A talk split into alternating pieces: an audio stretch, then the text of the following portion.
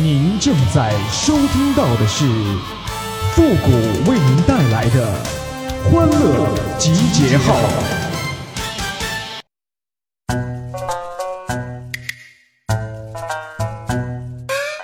吃得苦中苦，老板开路虎。只要肯努力，老板开宾利呀！欢乐集结号，想笑您就笑。您现在正在收听到的是由复古给您带来的欢乐集结号，你准备好了吗？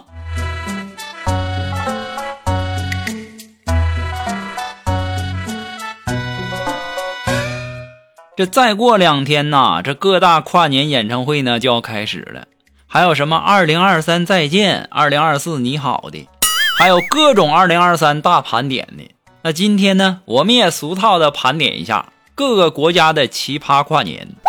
首先呢，让我们说说童话王国丹麦，这岁岁平安呐，那在我们眼里呢，就是安慰一下自己不小心的行为，对吧？可是呢，让我万万没想到的。这玩意儿却被丹麦人给玩活了。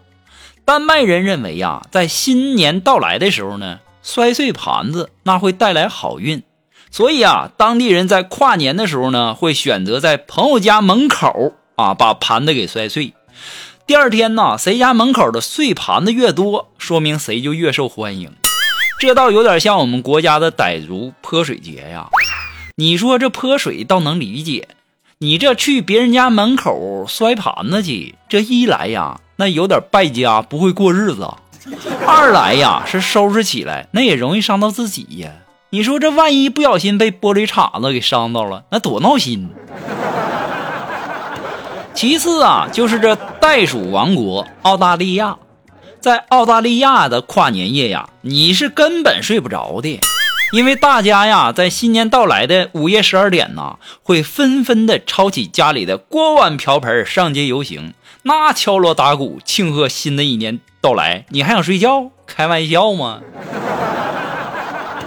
在厄瓜多尔呢，跨年的时候啊，厄瓜多尔啊，每家每户啊都会在零点之前呢烧纸偶，象征着过去一年的霉运和霉晦气烧光光。那给我的感觉就有点像咱们国家的中元节七月十五啊，他们这跨年方式啊，这有点瘆得慌啊。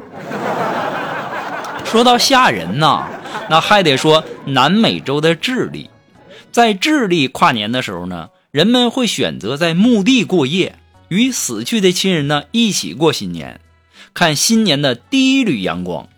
只能说呀，这智利人民呐是真的很暖，很有勇气呀。胆儿也忒大了，反正我是不敢大半夜的去那地方。在墨西哥呢，那就不一样了。说起来有点怪，这墨西哥跨年的时候啊，那是禁止笑的。墨西哥人呐，把一年分为十八个月，每个月呢有二十天左右。按照传统习惯，如果说你要想获得好运气啊，明年刮彩票中五百万啥的。你你你就一年最后的五天内你是不准笑的。哎呀，我我就在想啊，这多亏欢乐集结号没在墨西哥播放啊。你们还知道哪些奇葩的跨年方式呢？也欢迎大家在评论区补充哦。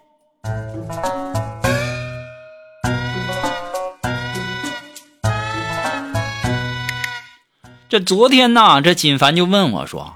哎，姑哥，你你说什么是猛男呢？我媳妇总说喜欢猛男，我也想当猛男。我说呀，这猛男就是就是一般的男人做不到的事情，叫猛男。这时候金凡说了：“谷哥，那你说我要是穿女装啊，一般男人都不穿女装啊，那我就是猛男了呗。”我说金凡呐，你可长点心吧。你那不是猛男，你那是臭不要脸！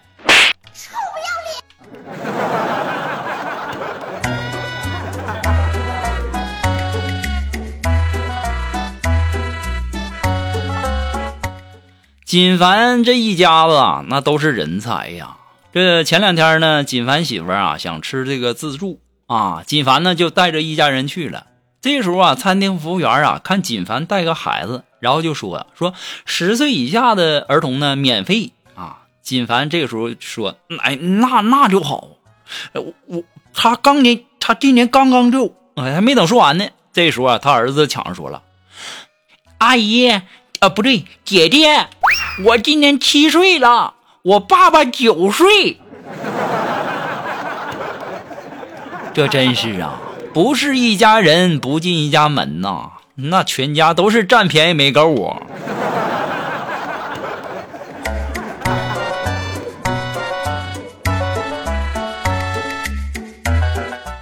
这小的时候啊，看这个《聊斋》啊，这个妖精啊都喜欢勾引男人，然后扛不住诱惑的男人呢，通常没什么好下场。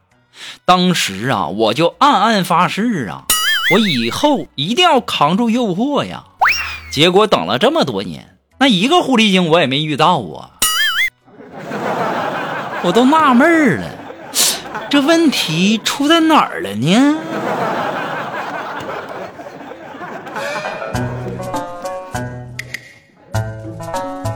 好了，那么在这里呢，要感谢那些给复古节目点赞、评论、转发、收藏的朋友们。如果说你喜欢复古的欢乐记号，想要和我们节目进行互动啊，或者说你有什么好玩的小段子呢，想要发给我们，都可以关注我们的公众号“汉字情感双曲线”，直接发出来就可以了。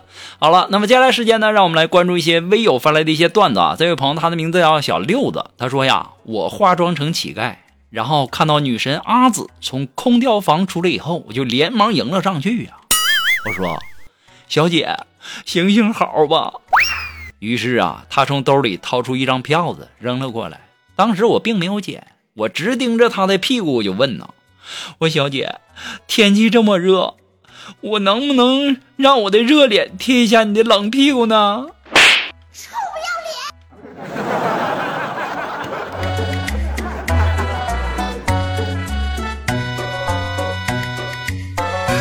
嗯，还是我们的这位叫小六子提供的段子啊。他说呀，我一个月工资三千多，这不天冷了吗？我想买一件八千多块钱的羽绒服啊。然后我妈就说了，那你还不如在家休息两三个月呢，等天暖和了你再去上班了。那这位朋友呢，他的名字叫百度都搜不到我。他是一对父女的对话啊。这当爸的就问他姑娘说。在学校学过英语吗？他姑娘说了，学过呀。香蕉用英语怎么说呀？香蕉 banana。那橘子呢？orange。苹果呢？apple。那玉米呢？一个粒儿一个粒儿的。那榴莲呢？一个瓣儿一个瓣儿的。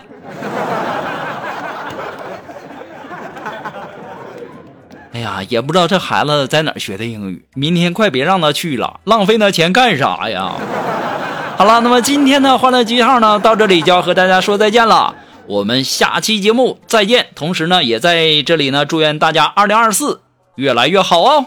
我们下期节目再见喽，朋友们，拜拜。